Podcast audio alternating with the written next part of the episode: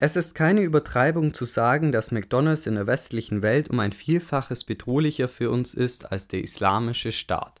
So Dr. Leon Windscheid in seinem Buch Besser fühlen. Oft versuchen wir unsere Gefühle zu verstecken oder zu verdrängen, um ja keine Schwäche zu zeigen und um immer zu funktionieren. Stattdessen sollte man seine Gefühle aber annehmen, um ungeahnte Kräfte freisetzen zu können. Erst einmal ist es wichtig zu erkennen, dass Gefühle für uns von evolutionärem Vorteil sind. Sie warnen und motivieren uns und sind die Voraussetzung für das Miteinander. Fühlen ist außerdem ein wichtiger Punkt, der uns von Maschinen oder künstlicher Intelligenz unterscheidet. Warum Fühlen unsere größte Stärke sein kann, schauen wir uns jetzt mit fünf Gefühlen aus dem Buch an. Der erste Punkt ist Angst und grundsätzlich ist es ja so, dass jeder von uns Angst vor irgendetwas hat. Also sei es jetzt vor einer großen Menschenmenge zu sprechen, 20 Meter in die Höhe zu klettern oder eine Prüfung zu schreiben. Angst wird ja von den meisten eher als etwas Schlechtes gesehen und so hat man dann auch oft Angst vor der Angst.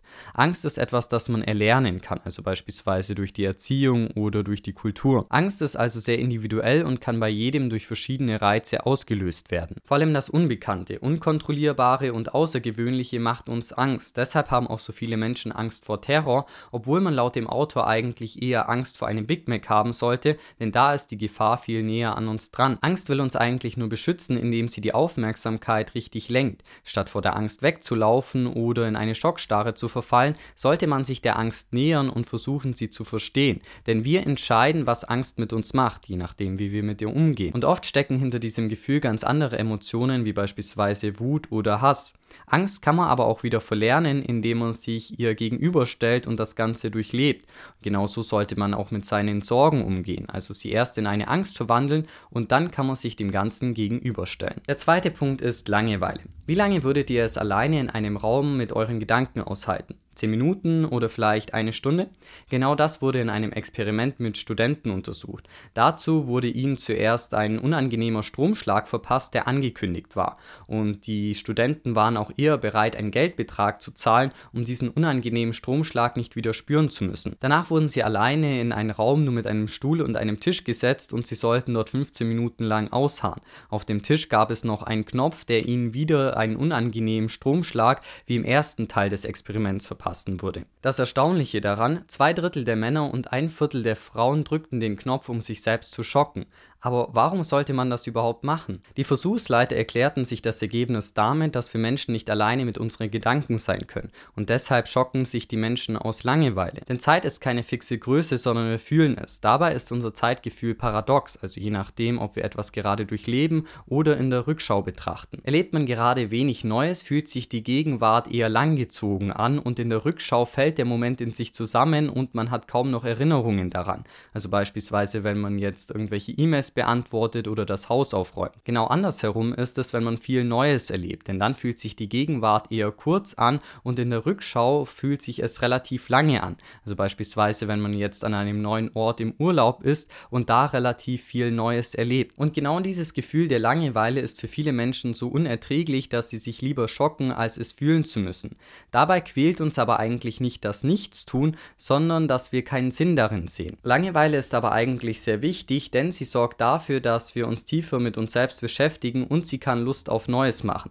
Außerdem ist sie ein Zeichen dafür, dass man aktiv werden sollte. Also beispielsweise, wenn jetzt in einer Beziehung Langeweile aufkommt, sollte man vielleicht einfach mal gemeinsam neue Dinge ausprobieren. Der dritte Punkt ist Selbstmitgefühl. Viele Menschen behandeln ja andere oder auch Tiere besser als sich selbst. Fällt beispielsweise jemand anders durch eine Prüfung, spricht man dieser Person gut zu und versucht sie aufzumuntern.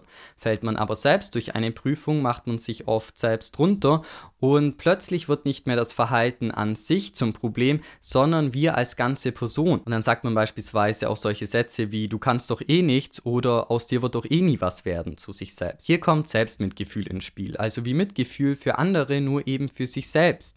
Aber macht das einen nicht schwach, denn streng zu sein sorgt doch für Motivation, oder? Das Problem daran, wenn man zu selbstkritisch ist, ist, dass man oft seine Leistungen unterschätzt und auch vieles alleine machen will, weil man ja denkt, dass man zu den anderen in Konkurrenz steht. Selbstkritische Menschen fühlen sich außerdem nie ganz zufrieden und genau dieser Zustand kann zu Ängsten oder Depressionen führen. Durch zu viel Selbstkritik hemmt man sich also eigentlich nur. Selbstmitgefühl sorgt dafür, dass man weniger Angst vorm Scheitern hat, weil man Fehler plötzlich als Chance zum Wachsen sieht und erkennt, dass sie zum Leben dazugehören. Außerdem ist Selbstmitgefühl auch motivierend und befreiend von Druck. Es gilt hier einen guten Mittelweg zwischen Selbstkritik und Selbstmitgefühl zu finden. Dazu kann man einfach mal versuchen, sein Verhalten zu beobachten und sich selbst als Freund sehen. Also sprich einfach mal die Außenperspektive annehmen und überlegen, ob man denn mit einem Freund auch so hart in die Kritik gehen würde wie mit sich selbst. Wähle einen Job, den du liebst und du wirst nie wieder arbeiten müssen. Dieses Zitat habt ihr sicherlich schon mal gehört und was da ja im Endeffekt dahinter steckt, ist die Suche nach der Leidenschaft. Und immer öfter hört man ja auch, dass man lieben muss, was man tut, um wirklich Großes zu erreichen. Auf der Suche nach der Leidenschaft kann man sich laut dem Autor aber auch schnell auf einen Irrweg begeben. Man hat dann beispielsweise einen neuen Job oder hat erst frisch mit einem neuen Studium angefangen, aber man wechselt dann relativ schnell, weil man merkt, dass man dabei keine Leidenschaft spürt. Man hat also das Gefühl, dass irgendwo seine Leidenschaft schlummern muss, man aber diese noch erst entdecken muss. Genau das nennt der Autor Entdeckungsmentalität. Man hat also das Gefühl, seine wahre Bestimmung irgendwie zu verpassen und zieht dann immer weiter, ohne jemals anzukommen. Natürlich spricht nichts dagegen, sich auszuprobieren oder auch mal den Job zu wechseln, wenn man nicht glücklich ist. Aber, und das ist der große Knackpunkt, Leidenschaft ist ein Prozess, der Zeit braucht. Es ist also eine Energie, die sich selbst verstärken kann und die auch durch Können beeinflusst wird. Das Wichtige ist also mal wirklich länger an einer Sache dran zu bleiben. Was ich euch an dieser Stelle noch mitgeben möchte, ist die Drei-Jahres-Regel von dem YouTuber und Netflix-Dokumentarfilmer Matt Davella. Dabei gibt man sich drei Jahre Zeit, um ein bestimmtes Ziel zu erreichen. Wollt ihr beispielsweise einen YouTube-Channel oder einen Podcast starten, dann zieht ihr drei Jahre konsequent durch. Und wenn ihr nach drei Jahren merkt, dass ihr keine Lust mehr habt oder ihr keinen Erfolg habt, könnt ihr aufhören. Diese Regel sorgt dafür, dass man sich Raum zum Scheitern gibt und sich langfristig orientiert. Schauen also beispielsweise nur zwei Leute euer erstes YouTube YouTube-Video ist das gar nicht schlimm, denn ihr habt ja noch 155 Videos vor euch, wenn ihr jede Woche eins rausbringen wollt. Genauso verhält es sich auch mit Glück, denn Glück ist nur ein Zustand, der kurz anhält. Die Jagd nach Glück kann aber genauso gut auch im Unglück enden. Der Vorschlag des Autors, nicht nach Glück, sondern nach Zufriedenheit streben, denn Zufriedenheit ist im Gegensatz zu Glück nicht ein extremes Gefühlshoch, sondern eine innere Ruhe, in der man das Gefühl hat, nichts zu vermissen. Zufriedenheit beschreibt also den Blick auf unser Leben insgesamt. Zwar spielen bei der Zufriedenheit auch Faktoren wie Gene oder das Land, in dem wir leben, eine wichtige Rolle, aber wir haben auch sehr viel selbst in der Hand. Dazu sollte man aufhören, sich ständig mit anderen Menschen zu vergleichen, denn es wird immer irgendjemanden geben, der mehr Geld hat, mehr Follower hat oder das scheinbar bessere Leben lebt. Und die große Gefahr besteht darin, dass man sich als ganze Person nur mit einem Teil der anderen Person vergleicht. So kann es zwar natürlich sein, dass der Nachbar das doppelte Gehalt hat als ihr, aber vielleicht läuft es dafür bei ihm privat privat nicht so gut. Die Lösung wäre hier, sich vor allem mit seinem eigenen alten Ich zu vergleichen. Also hat man es beispielsweise geschafft, sein eigenes Einkommen zu steigern oder auch seine Followerzahlen. Natürlich spielen bei Vergleichen auch soziale Medien eine wichtige Rolle, wobei hier in Langzeitstudien